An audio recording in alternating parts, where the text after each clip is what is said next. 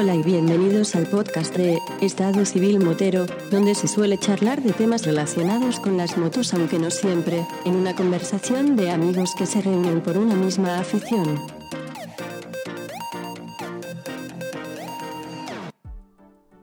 ¿Qué pasa, chaval? Pues nada, aquí estamos en este enreo que me has metido. ¿Se puede decir que te he engañado o te has dejado engañar? Eh, me has engañado dejándome yo engañar. Machate, que eso se llama ser políticamente correcto. Tengo que tener siempre un poquito de capote. Ah, se te da bien, se te da bien. ¿Cómo se dice? Yo te he visto en peores plazas, te he visto torear. Sí, sí, sí. Bueno, Jorge, si tú tuvieras que explicarle a alguien de que nos conocemos, ¿qué le contarías? Hombre, nosotros básicamente nos conocemos por las motos, eso es evidente. Yo a ti te conozco del el apodo del Vampi, lo conozco. Yo creo recordar que las primeras veces que te leí algo por ti tuyo por ahí fue en el foro de la F800. Fue en el CTA también algo, pero yo creo que más del foro del F800 GS que ya hace unos añitos de habernos conocido virtualmente, digamos.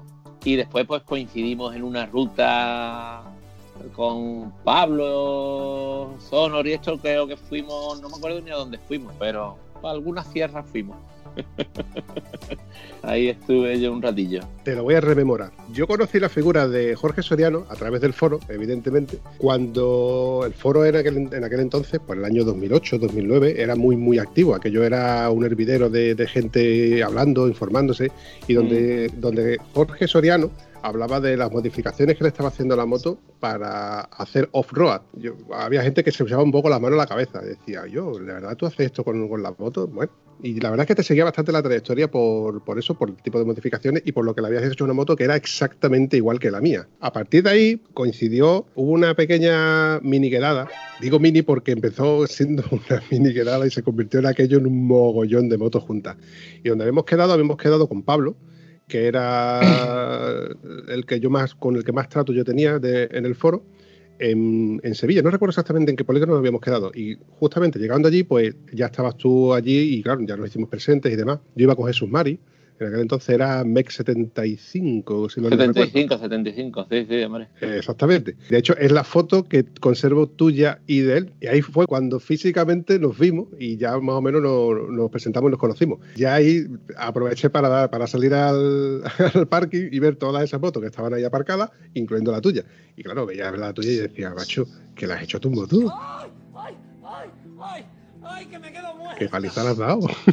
ya después de eso, sí que es verdad que hemos coincidido en, en el foro del CTA, que para quien no lo conozca, el CTA es el Club Trail Andalucía, donde evidentemente pues tú eras mucho más, más activo. De hecho, incluso había un vídeo promocional donde tú hablabas de- del CTA. De eso hablaremos Sí. un poquito más adelante. Muy bien. Ya poco más porque por ahí ya luego los foros han ido decreciendo, el foro, se, el foro pre- precisamente de las F800 GS eh, ha ido bajando un poco, aunque yo, por ejemplo, sigo siendo socio, sigo pagando mi cuota anual, pero claro, nos hemos desvirtualizado y hemos, hemos sido un poco menos activos hasta que yo he vuelto otra vez a, la carga, por condiciones de la vida, he vuelto un poquito más a la carga y, y Pablo me, me agregó a un grupo de WhatsApp del Comando Sureño. Qué pedazo de grupo, ¿eh? De ahí fue cuando te localicé otra vez y no, no me acuerdo en qué conversación. eh, eh, Jorge Soriano, digo, oye, Jorge Soriano, eh, mi Jorge Soriano, el de la F800 amarilla, y dice, sí, sí, soy yo. Digo, coño, ya, pues otra vez con- cogimos contacto y aproveché por eso para tenerte entre mi lista de contactos. Y como a mí se me ocurrió la feliz idea con esto del confinamiento de abrir este canal de podcast, pues eh, como cualquier cuñado que se dedica a hacer seguros, primero vende seguro a, a los, a los A, papás, a los a amigos, a los amigos. a los amigos. Y digo, voy a tirar de la manta a ver si soy capaz de engañar a Jorge Soriano para que echemos un, ratito de charla, distendida, evidentemente, y hablar de, las cosas que tenemos en común. Entre ellas, pues, el F800, el CTA y una hazaña que todavía no he comentado, pero que me gustaría que tú comentaras. Hombre, supongo que te refieres a, a mi participación en el GS Trophy, ¿sabes? Que fue allá por el 2012, cuando yo conseguí ganar el GS Trophy a nivel de España. y donde los tres ganadores que ganamos en España fuimos al GS Trophy Internacional, que fue en ese año fue en Chile y Argentina. Para mí eso fue ha sido una pasada, vamos, yo a día de hoy me hablas de o veo cualquier cosa del GS Trophy me sale una sonrisita que es difícil de, de quitarla de la cara y porque es que es una experiencia que jamás en mi vida se me olvidará, ¿sabes?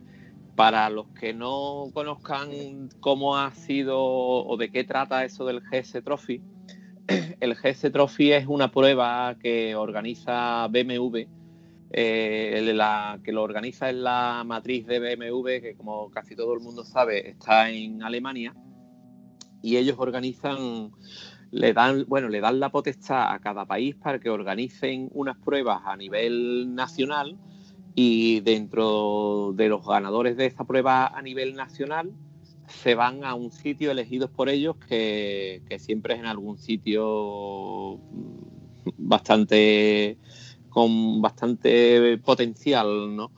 Eh, yo me, me presenté, la primera vez que yo escuché hablar del GS Trophy, fue por allá por el 2010, ¿sabes? Yo me compré la, GS eh, en el, año 2008. Yo me compré la, GS pensando en hacer algunos viajecitos por carretera y demás, porque yo tuve una mala experiencia con las motos de campo, que yo hacía enduro y demás. Tuve con la Guardia Civil, para más en concreto con la Policía Nacional, tuve una mala experiencia que me dejó un poquito ahí tocado y dejé un poco de lado las motos de campo. Empecé a hacer un poco de motocross, pero el motocross realmente no, nunca me ha nunca me ha gustado. Dar las vueltas en el mismo sitio no, no es lo mío, lo mío es más al aire libre. Entonces compré la GS800, pero pensando en carretera y en a lo mejor hacer alguna pistilla o algo pero realmente cuando yo probé la moto, porque yo la compré porque me enamoré totalmente de la moto, yo la vi y dije, esta es mi moto, y no le di oportunidad a comprar, a ver ni a probar ninguna otra, yo vi la BMW y dije, esta es mi moto, fui por ella, la compré sin haberla probado y cuando yo probé la moto y yo cogí la moto para ir a mi campo, que hay un caminito de donde pasan los coches, no, yo me quedé sorprendido con la moto y vi que tenía que podía tener actitudes en el campo con ella.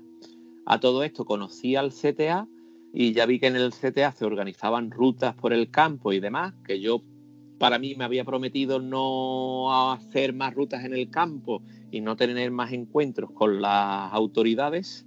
Y, y total, que a través del CTA me metí en la moto con más en el campo empecé a preparar la moto para hacer off-road, cada vez las rutas del CTA eran a las que yo iba eran cada vez un poquito más cañeras y demás, yo empecé a preparar la moto y ahí conocí yo por primera vez lo que era el GS Trophy.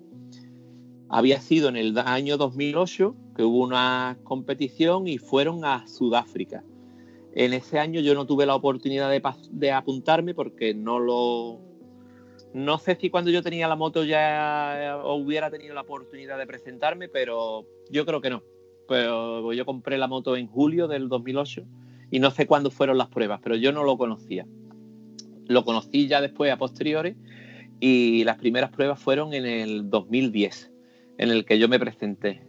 Fueron en, en un pueblo de Teruel, porque Teruel existe. Pero que me estás container. ¿Sabes? Y fui a Teruel, con mi GS800 y fui para allá. Allí había, un, había una cantidad importante de motos, eh, había unas pocas de las BMW, la G450, la de enduro, puro y duro.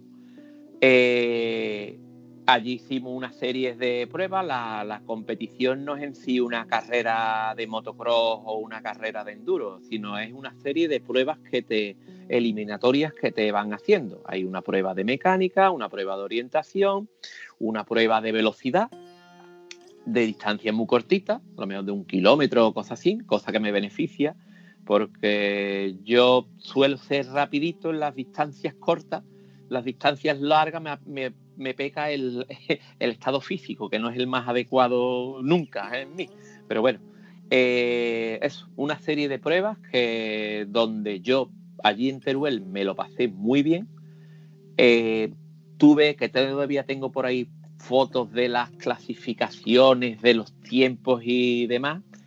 Tuve la satisfacción de que en las pruebas de velocidad habiendo, no sé si habría unas 8 o 10 BMW 450, yo creo que quedé el segundo más rápido de las de velocidad.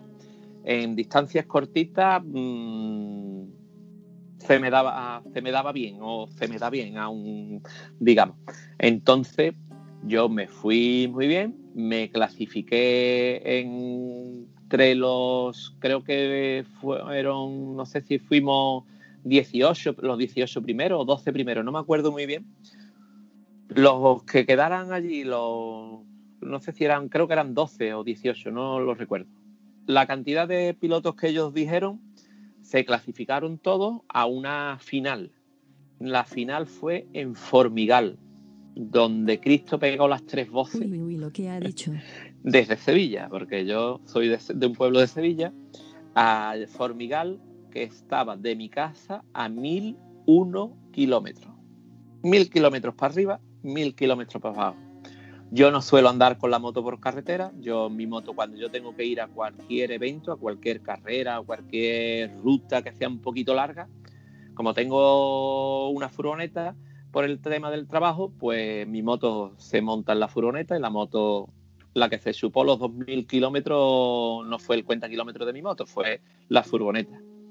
Total, que me fui a Formigal, allí hubo una serie de pruebas, pero la organización a mí no me daba muy buen rollito. Mi mujer vino allí, estuvo conmigo allí presente, ella estaba, mientras yo hacía las distintas pruebas, ella estaba por allí y me decía, ella me decía, Jorge, no te hagas ilusiones. y yo, wow, bueno, allí con con las motos por la carretera, sobre todo, nos hicieron una de orientación, era por carretera, mm, íbamos que nos íbamos a andar con la moto por carretera, con las ruedas de taco, volando por la carretera, jugándonos la vida, y al final supuestamente no, no contaba el tiempo, cosa que no nos dijeron. Bueno, una serie de historias ahí que no, no quedó la cosa muy, muy contenta. Yo no quedé muy contento con el tema. Total, que yo fui ahí a Hierro. Una de las anécdotas donde de, esa época fue que nos mandaron un listado con las pruebas que íbamos a tener que hacer allí en Formigal y una era en descenso de, en bicicleta. Ahora vas y lo cascas. Bah. Yo por aquel entonces tenía una bicicleta normal y corriente aquí cerca de mi casa tenemos una zona que se llama el Gurú, que hay pues, eh, para la moto de enduro y para las bicicletas estupendo. Pues cogí un día, digo, voy a entrenar descenso en bicicleta, con mi bicicleta, mi BH normal. Menos mal que me dice mi hermano pequeño, voy contigo, venga, vamos contigo, voy a coger otra bicicleta y vamos los dos. Voy por allí por el campo, veo una cuesta para arriba que flipa y digo, mi hermano, esta, aquí voy a entrenar yo subo la cuesta con la bicicleta y cuando estoy arriba le doy dos pedalas, porque no me dio tiempo a dar más, dos pedalas. Y la bicicleta cogió una velocidad para abajo impresionante. Eso no frenaba ni de coña. Y te puedes imaginar unas gavias que había allí impresionantes. Me pegué contra una rama de un árbol huyéndole a las gavias, pegué unos, unos tiazos en las gavias que partí el casco, me hice una brecha en la cabeza, mi hermano allí con las manos en la cabeza me decía, yo he escuchado el sonido y ya sabía que te ibas a pegar la hostia de la bicicleta sirvando para abajo. Bueno, pues eh, tuve que ir al ambulatorio, lleno de piedras y de chinos por sangre por todos lados. cuando yo fui allí a Formigal, me sacaron, nos dieron, no, no era con nuestra bicicleta, era con una de la marca Trek, que promocionaba sus bicicletas y nos dieron unas pedazos de bicicletas de descenso que flipaba. Pues yo bajé casi bajo despacito, casi bajo andando de... Del mío que la había cogido, el mío que la había cogido a, la bicicleta. Yo pasaba de matarme otra vez con la bicicleta y... eh. Pero bueno, la prueba de la bicicleta me salió fatal, pero el resto de pruebas me salió... Yo para mí me salió bastante bien. La prueba de mecánica, la prueba de orientación, la prueba... Al final, cuando dieron los resultados, eh, creo que éramos, ahora recuerdo que éramos 12 y a mí me dijo que yo había quedado en la posición número 11. Cuando a mí me dijo que yo había quedado en la 11, estaba que trinaba. Me cogí un mosqueo allí, mi mujer me diciendo, mejor que no te coma más el coco, que a mí me ha quedado claro cómo va el tema aquí, con el tema de la organización, demás. Yo cogí mi moto, la en la furgoneta y hasta Sevilla llegué maldiciendo a Toki, a. Pero bueno, ahí fue mi primera experiencia con el GC Trophy y nada. Eso 2010. Se van esta gente, los tres que ganaron a, a Sudáfrica, unas fotos y unos vídeos que flipa. Y llega el 2011. Veo que el GS Trophy eh, oficial es cada dos años, los años pares. Llega el 2011 y veo que anuncian que hay un GS Trophy a nivel de España. Yo lo veo y digo, a mí no, de mí no se ríe nadie más. Ah, total. Que eh, contacta conmigo el organizador del GS Trophy y me dice, mira Jorge, que se llama Tony, el, el- organizador que lo organizaba, que yo le cuento yo mi historia y digo, mira, yo es que fui el año pasado, salí de allí mosqueado porque las pruebas que hicieron no eran unas pruebas realmente que tú digas, venga, porque yo decía, allí- yo en, en Formigal veía las pistas de esquí y decía, vamos a tirarle a ver quién llega más arriba en la pista con las motos, por ejemplo. Pues nada, no se podía pisar las pistas y casi todas las pruebas que hicimos en carretera y en leche. Y en total, que no. Y le dije yo mira, yo no, yo no, no, que somos una organización totalmente distinta. Dice, yo ahora mismo estoy preparando la moto para mañana salir a hacer enduro, que te vengas, que lo vamos a pasar bien, que para acá, para allá, que total, que me convenció. Y digo, venga, pues vamos ahí.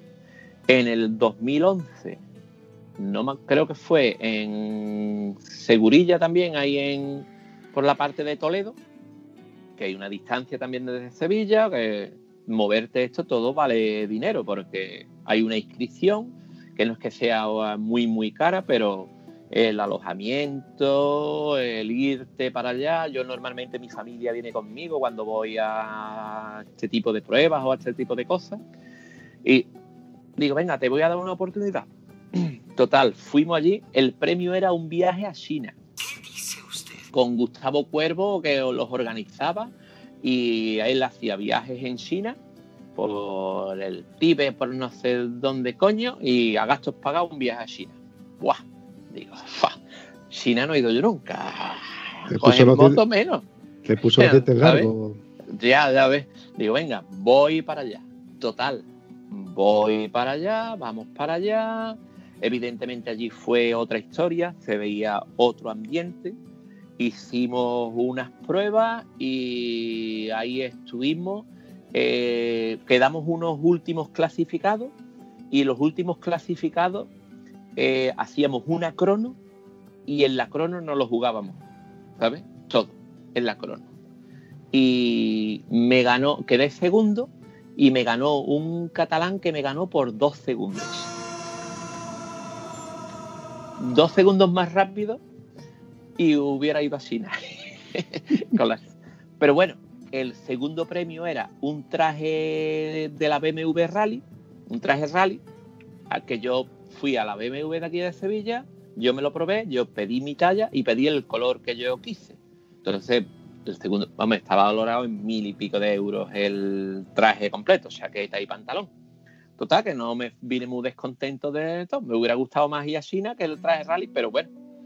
Total, que me conseguí mi traje, eh, pues bueno, me vine contento de ahí y sobre todo porque yo, el mm, tío, el catalán este fue más rápido que yo y él se lo merecía por sus cojones. Yo Si tú me ganas porque eres más rápido que yo, pues oye, yo te aplaudo.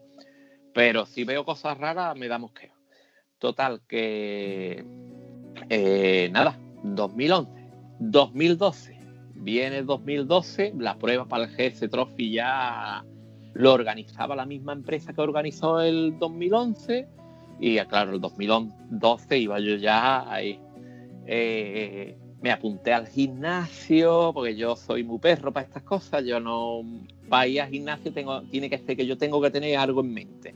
Yo no voy al gimnasio un día porque sí, me apunté al gimnasio, bicicleta, me fui entrenando ahí bien a tope, la moto la cogía lo que podía, yo no soy un tío que coja mucho la moto, yo no cojo como antiguamente antes de tener mi hija y demás, que salía todos los sábados el moto, a Fenduro y para caballado, eso ya, eso, eso es pasado, eso es historia. Yo ahora cojo la moto de Gigo a Breva y total que eh, me presenté a las pruebas del GS Trophy y en el 2012 dijeron, mira, vamos a hacer las pruebas por categoría. Vamos a hacer tres categorías. Ya ahí las 450 no podían participar, solo podían participar las 1200, las 800 y las 6 y medio. Lo recuerdo. En las 1200 había bastantes motos, no recuerdo cuántas. Además había también bastante nivel con las 1200 había unos cuantos que la manejaban que te dejaban con la boca abierta. Con las 800 también habíamos bastantes motos, mm, habíamos ahí un grupito bastante bueno, y en las 6 y medio había menos, creo recordar que eran 4 o 5 motos los que, los que habían presentado con las 6 y medio. Bueno, no lo veíamos muy lógico porque lo suyo hubiera sido a los tres mejores en general, pero bueno, a mí en cierto modo no sé si me benefició o no, pero lo cierto y verdad es que yo quedé el primero de la GC 800, entonces pues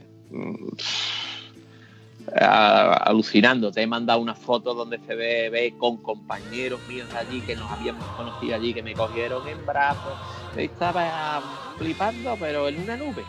Eh, lo pasamos muy, muy, muy, muy bien y total, que ganamos, gané el premio. Eso creo recordar que fue en junio y el GS Trophy era en finales de noviembre, principios de diciembre. Los meses más largos de mi vida. Ahí te puedes imaginar. Cuando faltaba un mes o así, eh, me dice mi mujer un día, dice, Jorge, aquí ha llegado una caja pero, de cartón, pero una caja eh, de un metro por un metro por un metro de alto. Una caja impresionante de grande. Y pone algo de la BMW a mi mujer, y yo trabajando fuera, y yo, ábrela, ábrela. ¿Qué trae mi mujer? Trae un traje, una chaqueta de moto y un pantalón y una cámara de casco y una tienda de campaña y un LED de esto de BMW. Eh, mi mujer diciéndome cosas y yo, dime más, dime más, enséñame fotos. Flipando yo, deseando de volver a mi casa este día, volví a mi casa y como cualquier niño que le llegan los mejores reyes de su vida, a mí este día me habían llegado los mejores reyes de toda mi vida, porque era una caja donde todo era relacionado con la moto y nos lo regalaron todo. Me regalaron otro traje de, de BMW Rally, con lo cual ya tenía dos. El primero lo vendí y me quedé con el segundo que ya venía personalizado. Ese viene con en el hombro, trae grabado, bordado la, el logotipo del GS Trophy, viene con mi nombre también y la bandera de España. Y ese no lo pienso vender nunca, ese se quedará conmigo para los restos. Y todo, todo, el collarín, cámara para el casco, camiseta, eh, un buff de esto, yo qué sé, sudadera, una pasada, la tienda de campaña. Ahora sé dónde van a parar el dinero de mis revisiones en BMW. Sí, sí, sí, sí. Vale una pasta, ¿eh? Vale una pasta porque, total, que llega por fin ese día de noviembre donde a mí me dijeron eh, una persona de Alemania, de BMW Alemania, se pone en contacto contigo a través de, correo electrónico y demás, donde me pagaban todo desde que yo cogiera el avión. Si yo cogía el avión en Sevilla, a mí me pagaron el avión de Sevilla, mmm, París, París, Santiago de Chile y todo, todo, todo. Si yo tenía que ir a el traslado, yo tan solo tenía que pagar el traslado de Sevilla, desde mi pueblo hasta Sevilla, ¿sabes? Ya ves. Eh, eh, al final me costó el dinero el viaje porque mi mujer y mi hija se enteraron de que iba a París, que hacía escala en París, y ya dijeron, oye, que nosotros te acompañamos a París. Bueno, pues... Pues ya que... Hablamos, hablamos con la, con la de Alemania, por suerte mi mujer habla alemán, y, y le dijimos, yo cogí el vuelo un día antes de lo que lo tenía que coger. Mi mujer se fue dos días antes con el vuelo que ella pilló y yo me fui un día antes de lo que tenía que ir. Evidentemente, me fui a un hotel que me lo pagué yo y demás, y estuve con mi mujer allí en París, estuvimos un día, y ya después mi mujer y mi hija se fueron al Disneyland, y yo cogí, nos fuimos al aeropuerto, me acompañaron. En el aeropuerto, ya en el aeropuerto era una pasada, porque te veía gente, claro, teníamos el equipaje limitado a 23 kilos nos dieron, una de las cosas que nos regalaron fue un macuto de estos grandes de Turate, eh, eh, hidrófugo, que no se moja, que no sé qué, para meter toda la equipación de la moto y la ropa también de diario. Botas, casco, todo. Entonces, todo nos recomendaron que la chaqueta, por lo menos que la lleváramos puesta para que pesara menos en el equipaje y demás. Entonces, cuando llegamos al aeropuerto de París y empecé a ver tíos con la misma chaqueta que yo y cuando nos fuimos juntando, pues la gente miraba, claro, es que allí nos juntamos en París, podríamos haber a lo mejor unas 50 o 60 personas con la misma chaqueta. Porque eso, como van gente de 18 países, eh, hay gente que en un equipo era de Japón, pues claro, los de Japón a lo mejor vuelan desde, le dan la vuelta al globo por el otro lado, digamos depende de los que de donde le cogiera mejor. Pero en París se juntaron eh, Alemania, Inglaterra, Francia, Italia, de los Países Bajos también había ahí entre dos o tres países hicieron un equipo, un montón de gente. Y todos con la misma chaqueta. Cuando nos montamos en el avión, hacia la gente que había en el avión decían, ¿dónde vais? ¿Al París de acá? paro, veían chaquetas de moto y 50, 60 personas o más, porque con la organización de BMW también iba con sus azafatas y toda su gente, y con los que estaban alrededor mío en, los asientos decían que vais al Dakar, ¿verdad? Digo, no, al Dakar no, a una cosita parecida, pero en otro nivel, otro más cosita más. Ah, vale, vale, vale. Eh, a uno les faltó un tío en el aeropuerto de Francia eh, le faltó pedirme un autógrafo sin saber quién coño era, pero el tío vio que estaba allí, que eso, y, el tío le diría, este tío es alguien, esta gente son famosos, son... Vamos. Y, eh, o sea que yo fui disfrutando desde que salí desde mi casa. Bueno, desde que lo gané, lo disfruté. Pues todo el tiempo, nada más pensando y soñando, que yo no dormía, yo soñaba con el día de llegar viajamos hasta Santiago de Chile, de Santiago de Chile otro avión hasta Temuco, una ciudad de Chile. Cuando llegamos allí, 100 motos nuevas. 100 motos había llevado BMW en container desde Alemania a Chile. 100 motos entre las BMW, las GS800, que era la que llevábamos los, pilotos, y las GS 1200 que llevaban los de la organización, los de los Marshall. Eh, a todo esto, cada equipo se forma por tres personas y ahí te meten también un periodista. Un periodista que con este caso venía un periodista de Solomoto aquí en España con nosotros, que a ellos le dan la misma equipación, les regalan todo lo que nos regalaron a nosotros, se lo regalan a ellos también.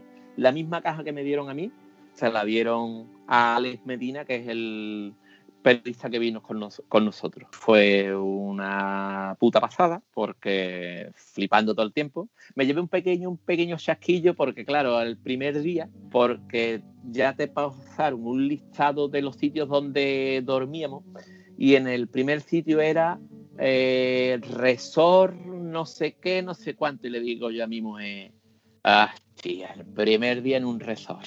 Esto ya es... Sí el resort era las casas y eso para los de la organización. A nosotros nos dieron.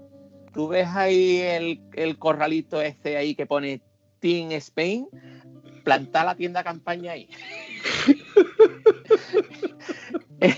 Entonces, de pensarme que iba a dormir en un resort a poner la tienda campaña. Pero yo dormí en la tienda campaña todas todas las 7, 8, no sé qué duró la, aventura encantado. Yo dormíamos allá, llegábamos al sitio este, ahí recogimos las motos. Yo cuando cogí la moto tenía en el marcador un kilómetro, estrenándola. Un kilómetro que era de haberla movido para acá y para allá, para cargarla al container, esto. un kilómetro en la, la moto. Flipando, cogimos nuestras motos, nos fuimos ahí a dormir y ya por la mañana empezó lo que era la aventura. Nosotros todos los días eso te lo organizaban de la siguiente manera. todos los días salían dos países juntos. El primer día, por ejemplo, a lo mejor España e Italia. Salíamos con los italianos y ahora eh, venía un Marshall con nosotros, que nos, nos iba guiando como por una ruta. Salíamos de un sitio, teníamos que ir a otro sitio que estaba a lo mejor a 200, 300 kilómetros de allí íbamos en plan ruta, no íbamos ni con tiempos cronometrados ni nada, íbamos siguiendo al Marshall y ahora de vez en cuando parábamos en un río y decían, aquí hay una prueba. La prueba es cruzar el río con la moto, pero con la moto para, sin arrancar. Pero que me estás container. Los tres empujan la moto. Me cago en la leche, pues venga, empuja la moto. Eh, en el río los tres empujando la moto, ¡pah! Nos pegamos un lote allí de, eh, venga, a seguir para adelante. Nos daban un picnic por la mañana y el almuerzo era donde paráramos, ahí parábamos, nos comíamos nuestro bocata y a seguir. Ahora llegábamos a otro sitio, un tronco de un metro y pico de diámetro, un tronco muerto allí. Venga, la moto, a pasar la moto entre los tres al otro lado. Hostia, a coger la moto entre los tres, como queráis pero la moto hay que pasarla, menos mal que era una nada más.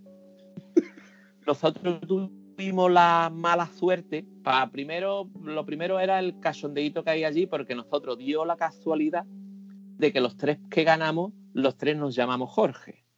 Bueno, eh, y, además de, y además existe un catalán que se llama Jordi, un madrileño que se llama Jorge y un andaluz que se llama Jorge también. Entonces nosotros allí éramos los Jorges los Jorges, los Jorges para acá, los Jorges para allá.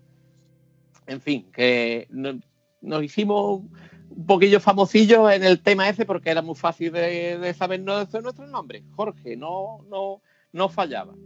Total, que la mala suerte de que mi compañero de Madrid, eh, mi colega Jorge Vera, en la primera noche cogió frío el tío y casi cogió una gripe allí, tenía tenía mal cuerpo y la verdad que fue todos los días, los cuatro o cinco primeros días, fue regulín. Regulín que algunos días casi casi tenía fiebre. Entonces, de fuerza física estaba muy, muy mal. Y nos fue penalizando mucho que él físicamente no podía dar más porque es que estaba casi enfermo, pidió allí unas pastillas a esto, por la mañana lo veías con la cara, decía que yo das pena, tío. Pero bueno, pero el tío fue aguantando el tipo y lo fuimos haciendo lo mejor que pudimos. Teníamos siempre, casi siempre, muy mala suerte, nos decían, oye, ¿qué? Pero bueno, nosotros fuimos disfrutando, los paisajes eran impresionantes. Después por la tarde, noche, llegábamos a otro sitio y lo tenían preparado. Eh, allí nos decían, venga, acampar aquí y ahora por la noche, pues claro, estábamos, casi siempre pasábamos, íbamos en la frontera. Un día estábamos en Chile, al día eh, por la mañana pasábamos a Argentina y íbamos así. Allí pues, te puedes imaginar por la noche, pues, eh, un guisado de una vaca argentina allí, un costillastín de grande, eh, de comer por la noche nos poníamos bien, nos juntábamos todos bastante bien y, la verdad que lo pasamos muy bien. Eh, tengo también una anécdota que en el, en el primer día llegamos a un sitio a mediodía y había que hacer una prueba como de trial entre unos árboles típicos que hay allí que se llaman las araucanias o algo así. Son como unos pinos, pero unos pinos que crecen mucho por allí y están protegidos y demás. Pues allí sí nos hicieron como una pista y lo penalizaba si ponías el pie y demás. A eso que eh, tenían allí contratado a un grupo típico de allí de la zona con un cantando y sus su canciones típicas de la zona y su baile típico de la zona. Mira, eran tres los pobres, tres chilenos más chiquititos, muy chiquititos, la mujer que bailaba así, muy gordita, y esto, y dicen, venga, alguien que baile con esta gente. Nadie bailaba. Y le digo yo, yo que tengo más cara que espalda, pues le digo, venga, yo bailo, le digo a la mujer, dime cómo se baila esto que, que yo no sé bailar ni sevillana y soy de Sevilla, te puedes imaginar. El baile era así, con un pañuelito, cogiendo, y parecido a la sevillana, pero con un pañuelito ahí. Allá que cojo yo el pañuelito, me pongo allí a bailar con la mujer esta. Eh, BMW después todos los días tenía una cobertura impresionante de lo que, lo que llevaba de periodistas y demás. Creaba el vídeo, el vídeo del día. Bueno, pues si tú buscas GS Trophy 2012, el vídeo corporativo de, no sé si del primer día o del segundo día, hay que sale el Jorge bailando con la chilena, con el pañolito. Buenísimo. Eh, sí, sí, sí, sí. Yo es que me meto en calio.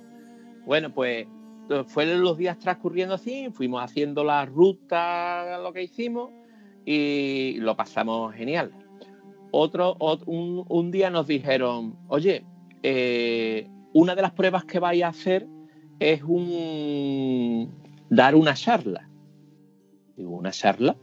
Sí, sí, sí. Tenéis que dar una charla en público de algo de vuestro país, de vuestro país o algo. Allí el idioma oficial era el inglés. La- el, eh, mi amigo Jordi, el catalán, no sabía decir ni yes. Ahora, yo, mi inglés en aquel entonces, había estudiado un poquito, pero vamos, todavía a día de hoy, aunque sigo estudiándolo, es más corto que toda la leche. Pero, y por suerte, mi amigo Jorge Vera, él, él sí manejaba el inglés bien, porque en los briefings, cuando decían, yo le decía, ¿qué ha dicho? Que tenemos que hacer esto. la- pues ya está. Vale, no. Y todo era. ¿qué ha dicho? Ah, esto, ¿qué tenemos que Nos dicen, prepararse, que tenéis que hacer esta noche, tenéis que hacer el discurso. Digo, venga, vale, vamos a ver. Ya vamos a preparar algo. ¿Qué le preparamos? No. Total, que pasó el día, pasó la noche y nada. Día siguiente. Llegamos a la cena y nada. Ah, esta gente ya se han olvidado de esto. Y al tercer día, cuando estábamos en otro sitio, cuando nos íbamos ya para recordar, a acostarnos, nos dicen, "Shh, ¿qué tal? ¿Dónde vais? ¿Dónde vais? Que hoy es la prueba de, de la charla. Le digo a, a mi colega Jorge, le digo, yo, Jorge, invéntate algo. Y dice Jorge, ya no puedo hablar. Ronco perdido. Digo, hostia, yo no nos haga esto, que, que, que, que tú eres el único que sabe hablar inglés. Digo, mira, bueno, digo, que yo le digo a esta gente, a los dos, digo, escúchame, cuando yo diga tocar las palmas, tocáis las palmas, ¿eh? Dice, ¿cómo vamos a tocar las palmas? Digo, que yo, una sevillanita, un- una, un algo. Y yo que nosotros no sabemos. Digo, ustedes me seguían el rollo a mí. Dicen, venga, el, el Team Spain a la palestra. Digo, eh, vaya tela. Digo, eh, vamos para allá. Y le digo, bueno, digo, pues my name is Jorge, your name is Jorge, your name is Jorge. Digo, I'm from Andalucía, de Sevilla. Digo, en Sevilla lo típico es el flamenco. Digo, ea, mira la cara, cara, la... Yo no me sé ni una puta sevillana. No canto ni para la hostia. Me puse allí a cantarle y estos dos para verlo como me tocaban las palmas los dos. Alrededor así. Y ya pues yo, para darle más morbo a la cosa, había unas pocas azafatas que eran chavalitas jovencitas y demás. Y, y bien, ¿no? Pero había una mujer mayor de la, de la BMW. Y digo, yo no me la juego, porque como mi mujer en España me vea bailando con la jovencita, que lo que esta gente lo imiten todo, me va a dar la parpela. Digo, usted, venga para acá. Dice, yo no. Digo, tú ven, ven para acá. Y la gente, al, al, final la mujer, la pobre mujer, se vio obligada por el portor público y tuvo que digo, ustedes a cantar y a tocarme las palmas, que yo bailo sevillana con, con esta mujer, que yo no sé bailar sevillana. y, y, total, que me puse allí a bailar con ella, me vine arriba, me hice un nudo en la camiseta. Espero que las imágenes esas no las he buscado, pero que no estén por ahí porque son vergonzosas, vamos. eh, al final terminamos y le digo al Marshall que estaba con nosotros, digo, ¿qué? ¿Cómo ha estado? Dice, ha estado muy bien, ha estado, simpático para acá, para allá. Digo, bueno, pues a ver si nos dan algunos puntos por esta prueba, porque yo más no puedo, más de sí no puedo dar, vamos, que ya, en fin, que son cosas y anécdotas y eso que la vivencia allí era, era, era bestial. Nosotros, como había muchos países que habla, mucha gente que hablaba español, pues estaba el, estaba el, equipo de Argentina, estaba el equipo de otra unión que hicieron de Latinoamérica y demás. Nosotros por las noches nos ponían en mesa y nosotros nos juntábamos, todos los latinos, digamos, todos los de habla hispana, nos juntábamos en. Y ahora empezábamos por la noche a, a formar jaleo. Y yo, ¡eh! a cantar, ¡eh! ¡eh! ¡eh! Y ahora, Argentina, Argentina, España, que y, y, formado, y los alemanes y los ingleses nos miraban así con una cara de cuadricul cuadriculado de, de, eso y el que más jaleo formaba pues te puedes imaginar tú quién era allí total a eso que allí estaba el que era por entonces el dueño de, de Turate eh, Herbert que se llama el hombre y su esposa la que era su esposa Ramona que Ramona hablaba español ¿sabes? Y, y, ella, eh, me viene Ramona un día por la noche y me dice, oye Jorge, ¿me puedes cantar La Flaca? Ella era delgadita. Digo, ¿cómo? Dice, que me cante La Flaca. Digo, ¿qué flaca? Dice, sí, la de por un beso. Digo, digo, ah, que yo no sé cantar. No, sí, sí, sí, cántamela, cántamela, por favor, que, no, que me gusta mucho, que no sé qué. Digo, pero si yo pensaba que me iba a ir a echar aquí por Arboratador y por Formas Jaleo todas las noches. No, no, no, a nosotros nos gusta, a nosotros nos gusta, pasa que nosotros somos más serios. Digo, pero si algunos me miran con una cara de... pero con los argentinos y con los demás lo pasábamos de escándalo. Los italianos estaban muy picados con nosotros y nos miraban así nosotros, ¡oh, sole mío! Y nos liábamos a cantarle cosas así. Nos reíamos de toquisque allí, vaya.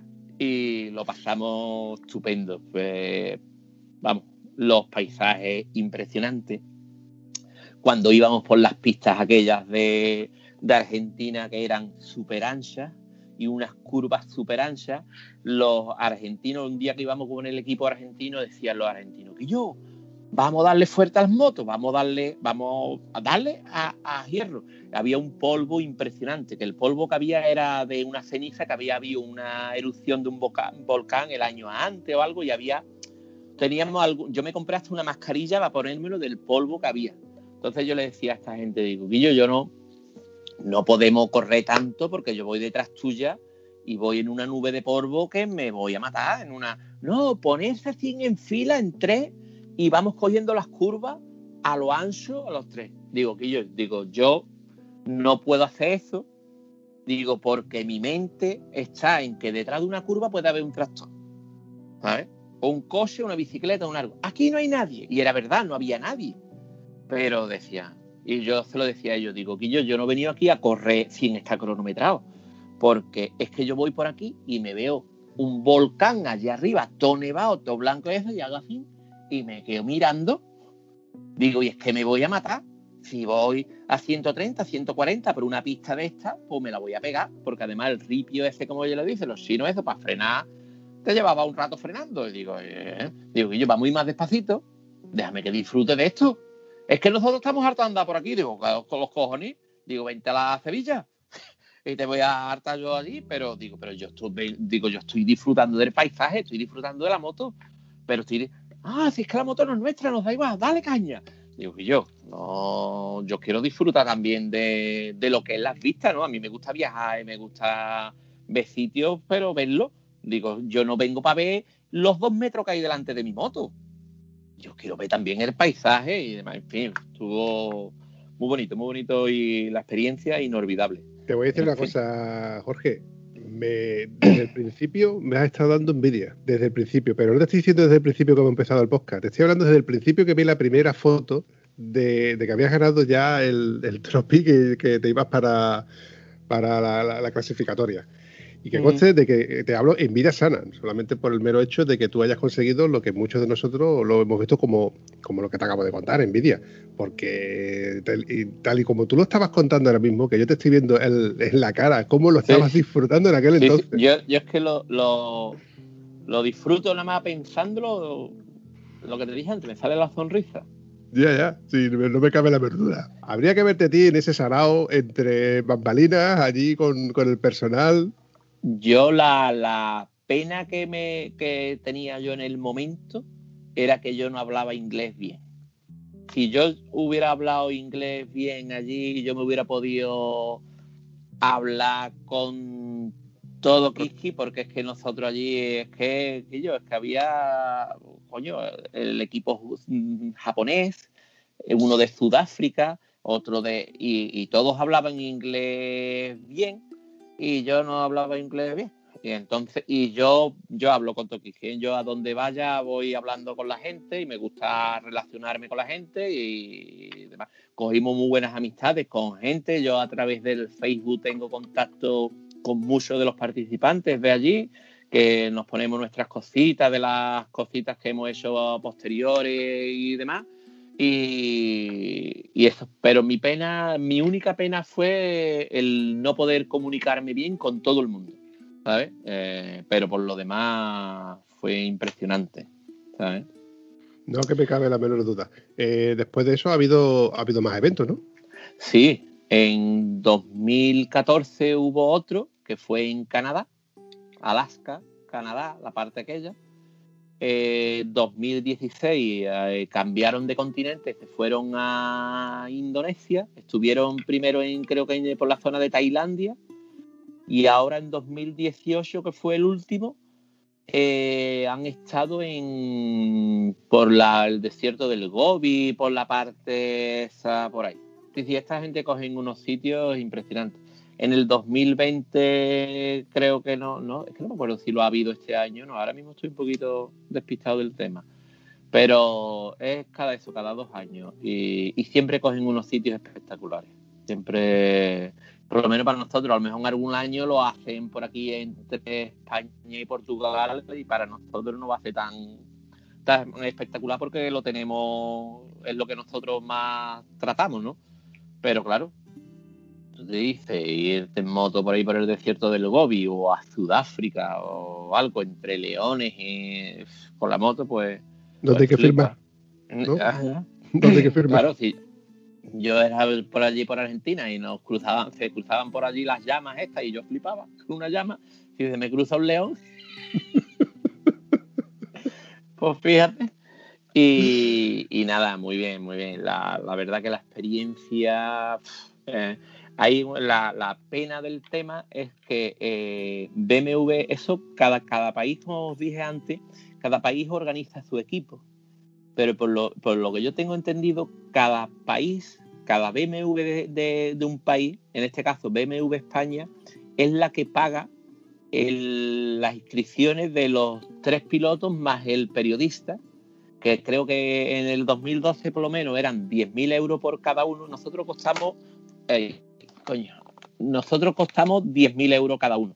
El tema del viaje, la equipación, los regalos que nos dieron y demás, estaba valorado, valorado en 10.000 euros. O sea que BMW España pagó 40.000 euros, ¿sabes? Por los tres nosotros más el periodista.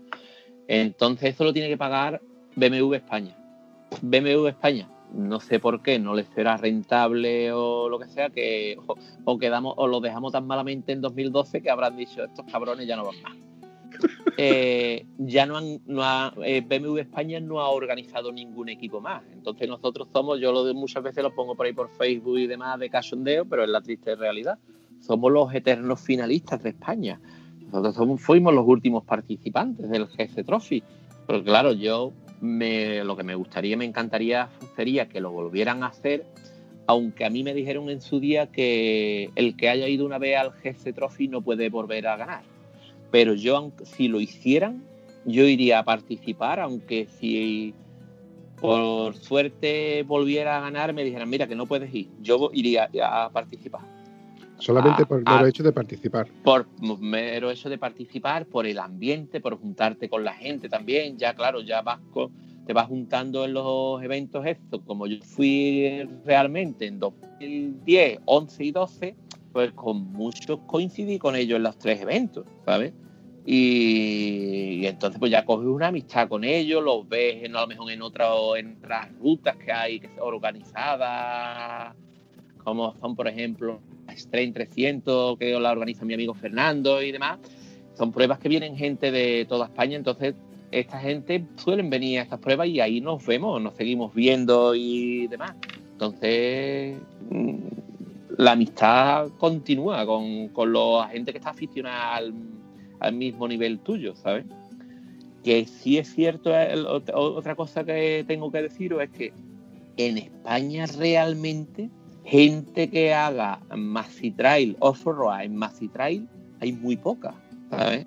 Y sobre todo con BMW hay mucha más gente que lo hace con KTM y con demás, pero gente que sean propietarios de BMW, que hagan off-road, cañero, hay muy poca. En Italia no, nos contaron que en Italia hicieron, antes de la selección del equipo italiano, hicieron una preselección. Una preselección eh, a nivel de currículum en toda Italia mandaron el currículum suyo, unas, no sé si nos dijeron unas 800 o 900 personas. De esas 800, 900 personas eligieron por currículum y eligieron a 40 o 50 y de esas 40 o 50 hicieron el, la prueba de ellos. ¿Sabes? Entonces, los que fueron de Italia son profesionales de la moto, los tres. Pero que me estás container. Uno de ellos, pues claro, ya, lo, ya yo en aquel entonces no los conocía, pero ahora sí los conozco uno es probador de Ducati, el otro es, campeón de Italia de enduro, el otro a tres cuartos de lo mismo, y dices tú, hostia, contra esta gente me, me he enfrentado yo. Estos al lado mío son profesionales. Yo cojo la moto en aquel entonces que la cogió más, la cogía más, a lo mejor la cogía cada 15 o 20 días, cogía la moto un día. Hace una ruta de 100 kilómetros o 200 kilómetros. Estos son profesionales al lado mío. Yo no lo veía un poquito justo el tema de que, pero tienen tantísima gente que lo hacen así, ¿sabes? Y aquí en España la gente que se presenta, no llegaron a 100 personas las que se presentaron, a unas 80, 90 personas creo que se presentaron a la prueba. Que en España hay mucha gente con moto, ¿eh? Y con BMW mucha gente. Lo que pasa que es lo que suelen decir por ahí, que van todos a comprar pan con la moto y ven un charquito y no, no son capaces a lo mejor de pasar el charquito. Pero bueno. Tenemos, tenemos fama, los de BMW dicen que el 90-95% del que compra el BMW la compra para ir al pan. Luego está, un pequeño porcentaje, luego está un pequeño porcentaje que hace viaje y luego otro pequeño infinísimo porcentaje que hace un poquito de off-road. Claro, por eso, por eso yo digo que yo mm, no me considero tampoco que sea un tío muy bueno con la moto ni nada, porque sí, que yo gané, entre comillas, el campeonato de España.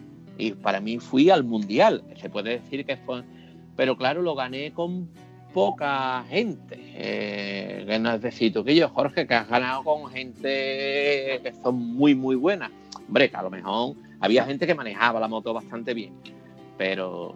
Vamos a ver, Jorge, que tú digas que has ganado contra poca gente, que tenías poca competencia, hemos hablado de que tenías 80 competidores. Sí, pero... Yo qué sé, no lo considero yo tampoco. De los 80, había algunos que había para verlo, ¿eh? Eran para verlo, ¿eh? Que decías tú, chiquillo, ¿tú cómo te has apuntado a esto?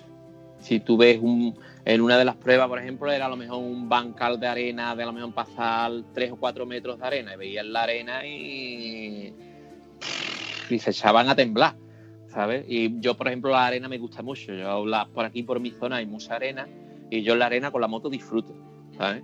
Entonces yo monto mi moto en la arena y, voy flipando. ¿sabes? y, yo la poca arena que, he cogido con mi moto no ha sido para disfrutarla, ha sido para enterrarla y decir, coño, ¿cómo coño se han multiplicado los 200 kilos en 400? ¿De dónde han salido esos 200 kilos de más? Sí, pero tú sabes, es, que claro, también la, gente, yo creo que en, el mundillo este del, del maxi trail, el trail o maxi trail, hay, hay, dos tipos de, de usuarios. Hay el primer tipo que es como yo, que han hecho enduro antes, que han estado con motos de campo mucho tiempo antes, y entonces coges una moto que sí que pesa 200 kilos. Pero yo mi moto pesa 200 kilos cuando está en parado. Cuando yo estoy andando con la moto, a mí la moto no me pesa, hombre, evidentemente cuando cojo una moto de enduro es una bicicleta. Para mí una moto de enduro es, comparado con los 200 kilos que llevo, no es nada, pero que la moto es muy, muy manejable cuando está en movimiento cuando se te cae una cuesta o algo y la tienes que poner de pie, te harta de reír. Eh, ahí flipas. Pero después el movimiento es muy... Y después está el típico que como mucho ha tenido una scooter y se compra una 1200. Y ahora alguno, a mí en alguna ruta del CTA, oye, me apunto, que sí, que llevo poco tiempo con la moto. Y cuando yo lo he visto que ha entrado en el campo, yo, la mayoría de las rutas del CTA, yo casi siempre las he hecho con mi mujer sentada detrás. Nosotros hacíamos la ruta a dúo. Y yo en, una ruta en concreto, llegamos a una ruta y me dice un amigo mío, oye, mira que viene un amigote mío, que como nosotros, ustedes vais en parejitas y demás, que viene, vale, vale. Mira, cuando nosotros entramos en una pista, pero era un camino, muy corriente, no se puede llamar eso ni trialera, ni mucho menos un camino que había algunos badencitos, había un poco de arena. Cuando yo llevaba 500 metros le dije a mi amigo, digo, escúchame, yo me voy para adelante.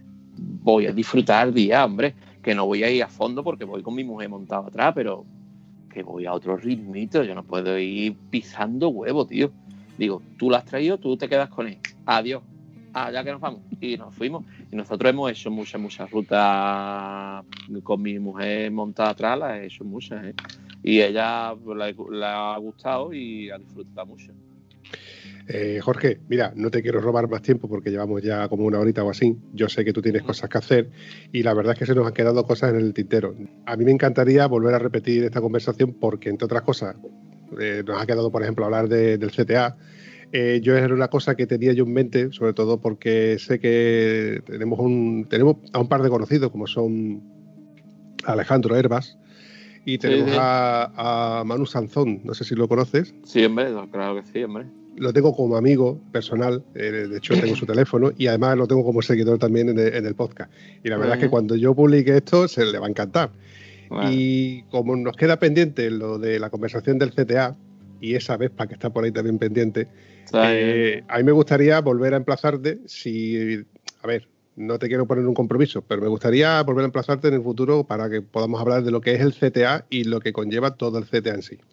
Siempre, cuando yo por mí encantado, cuando podamos los dos, oh, eh, cuento todos mis inicios en el CTA y todos que ya hace, no creo, un par de años me, dieron, eh, no sé si era el año pasado o hace un par de años quizás ya, porque pasan los años volados ya me dieron un pin de plata que dan en el CTA a los, que, a los socios que llevan 10 años de socio en el CTA. Y yo ya tengo mi pin de plata desde hace tiempecito.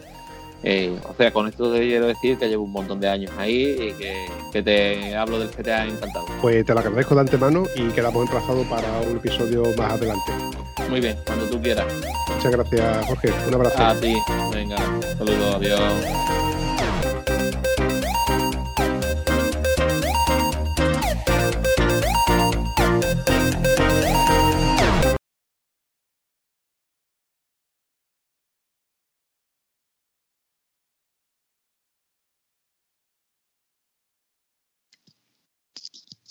¿Ahora? Sí. ¿Tú me ves a mí por ahí o qué? Te veo hasta, hasta más feo que antes, fíjate tú lo que te digo. Es, es difícil, ¿eh? Ya, vamos. ¿Qué pasa, chaval?